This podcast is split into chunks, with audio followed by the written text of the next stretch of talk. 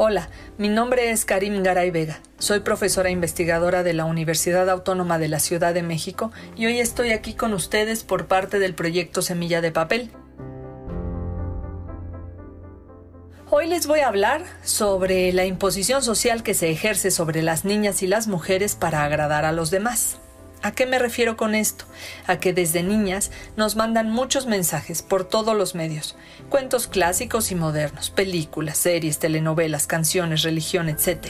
Mensajes orientados a hacernos creer que tenemos que ser bonitas, agradables, atentas, amables, buenas, calladas, tiernas, silenciosas y pasivas.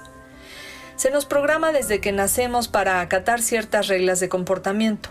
Nacemos y nos ponen unos aretes que no pedimos. También nos ponen un gran moño en la cabeza, unos vestiditos que no sirven para el juego físico. Nos regalan juegos de cocina, muñecas y esmaltes miniatura para pintarnos las uñitas. Y se nos enseña que agradar es ser simpática y amable para gustar, es pensar siempre en las necesidades de los demás antes que en las tuyas. Agradar es sonreír ante todo. Agradar es no confrontar, no discutir, no pelear, no decir groserías, no pegar, no utilizar la violencia. Es mantener silencio para no generar conflictos, no denunciar. Agradar es perdonar, es siempre estar dispuestas a hacer más agradable la vida de los demás, principalmente la de los hombres o la de cualquier persona adulta cuando somos niñas y la de la autoridad en general. El mandato es tan fuerte y ha sido dicho con tanta insistencia por la gente que nos rodea, por la familia, en la escuela y en los mensajes que recibimos por todos los medios posibles, que terminamos pensando y sintiendo que lo que hacemos y cómo nos comportamos es una elección voluntaria. Los cuentos, esas historias clásicas que todas y todos hemos escuchado o visto en las películas, también ayudan a determinar nuestras formas de ser y pensar como el cuento de la Bella y la Bestia, que enseña que el amor lo cura todo y que las mujeres tenemos que soportar el abuso de un tipo que nos maltrata porque está herido y traumado, pero que llegará el día en que cambiará y por ello vale la pena soportar sus desaires o que nos tenga encerradas. Nos enseña que tenemos la obligación de amar. Los cuentos tradicionales, como La Bella Durmiente, La Cenicienta, Blancanieves, muestran un tipo de mujer siempre hermosa, si no es que la más hermosa de la región, con características pasivas. Siempre son víctimas del mal que les hacen otras mujeres, desde los celos, la envidia, el rencor, y deben ser salvadas por un varón, un príncipe, un héroe, ellos las rescatan de los castillos, les dan un beso mientras duermen, un beso, por cierto, dado sin consentimiento mientras la mujer duerme o está ahí medio muerta. Y ellas entonces deben de agradecer la completud que ocurre en sus vidas cuando por fin son salvadas. Escuchemos un fragmento de Blancanieves para ejemplificar cómo opera el mandato de la belleza.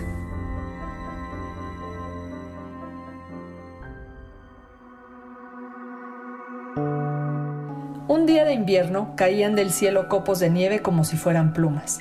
La reina cosía sentada ante su ventana de ébano negro, y mientras cosía y contemplaba cómo caían los copos de nieve se pinchó el dedo con la aguja. Tres gotas de sangre cayeron sobre la nieve y era tan bonito ese color rojo sobre la nieve blanca que la reina formuló un deseo. Quisiera que el niño que llevo en mi vientre tuviera la piel tan blanca como la nieve, los labios tan rojos como la sangre y el cabello tan negro como el ébano de la ventana. Poco tiempo después tuvo una niña blanca como la nieve, con los labios rojos como la sangre y el cabello negro como el ébano. La llamó Blancanieves. Por desgracia, la reina murió en el parto. Un año más tarde, el rey se volvió a casar con una mujer muy hermosa, pero engreída y muy orgullosa. La nueva reina no soportaba que hubiera alguna otra mujer más bella que ella, Además, tenía algo de maléfica y poseía un espejo mágico al que le preguntaba frecuentemente Espejo, espejito, dime, ¿quién es la más bella del reino? Y el espejo, que nunca mentía, respondía Majestad, sois la más bella del reino. De este modo, la reina se quedaba tranquila, puesto que sabía que el espejo decía siempre la verdad. Sin embargo, Blancanieves iba creciendo y cada día estaba más hermosa. Era tan hermosa como la luz del sol y mucho más bella que la propia reina. Una mañana la reina le preguntó al espejo, Espejo, espejito, dime quién es la más bella del reino. Y el espejo le respondió, Majestad, sois muy bella, pero Blancanieves es aún mil veces más hermosa. La reina quedó horrorizada. Se puso muy celosa y desde aquel día cada vez que veía a Blancanieves el corazón le daba un vuelco y su orgullo y sus celos crecían y crecían como la mala hierba. Llegó un momento en que no pudo soportarlo más y entonces llamó a un cazador y le dijo, llévate a Blancanieves al bosque, no quiero volver a verla, mátala y tráeme como prueba su hígado y sus pulmones. El cazador condujo a Blancanieves hasta el bosque. Cuando ya había sacado el puñal para matarla, la pobre Blancanieves empezó a llorar y le suplicó Por favor, cazador, déjame vivir, me esconderé en el bosque y nunca más regresaré al palacio. El cazador se compadeció de ella y le dijo Sálvate, pobre niña, pensando que los lobos no tardarían mucho tiempo en comérsela. Pero a pesar de todo, se sintió aliviado por no haber tenido que matarla. Vio a un pequeño jabalí que se acercaba, lo mató, le sacó los pulmones y el hígado y se los llevó a la reina como prueba de que había cumplido sus órdenes. El cocinero los coció con mucha sal y la malvada reina se los comió, creyendo que se trataba del hígado y los pulmones de Blancanieves.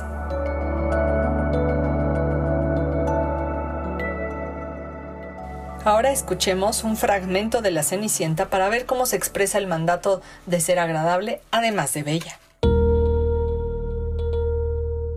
Hace muchísimos años vivió un caballero que se casó por segunda vez con la mujer más altiva y vanidosa que jamás ha existido.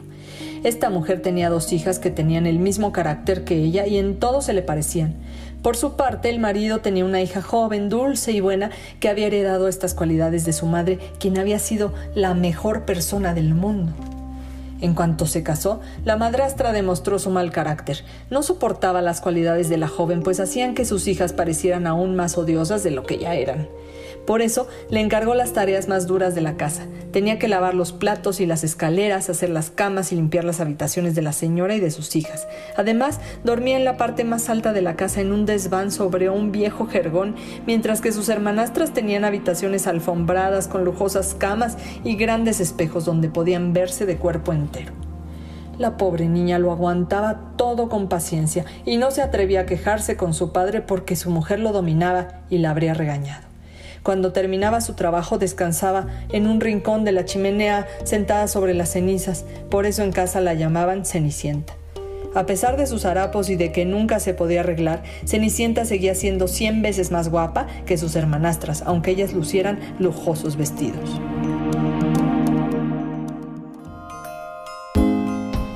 Pues así los cuentos clásicos.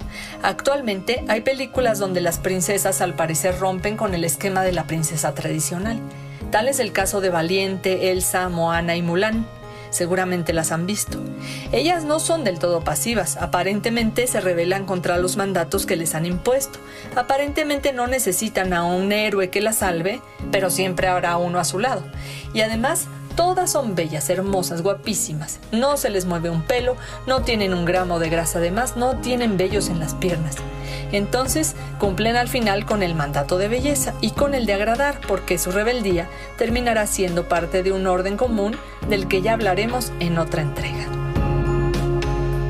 Muchas gracias por escucharme. Soy Karim Garay Vega del proyecto Semilla de Papel de la Universidad Autónoma de la Ciudad de México.